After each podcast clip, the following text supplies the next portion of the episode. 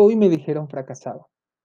Y es que definitivamente lo que yo había proyectado obtuvo resultados totalmente adversos. Sin embargo, antes de tomarlo como una verdad absoluta, me detuve a pensarlo y analizarlo. Según la definición, fracaso es cuando los resultados son totalmente opuestos o no son favorables a una proyección. Sin embargo, en una connotación social, la palabra fracasado se utiliza de manera peyorativa para agredir a alguien y decirle que realmente no tiene posibilidades. Se me hizo bastante ilógico utilizar esa palabra de manera peyorativa, ya que no conozco a nadie al día de hoy que las cosas le hayan salido bien a la primera.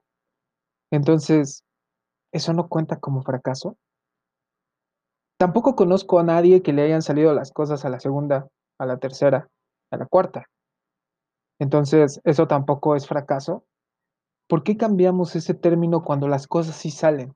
Cuando no vemos todo el resultado que hay detrás, cuando no vemos que tuvimos que tener resultados adversos para aprender. Cuando me detuve a respirar y me platiqué a mí mismo lo que les acabo de contar, respiré profundo y dije, sigamos fracasando.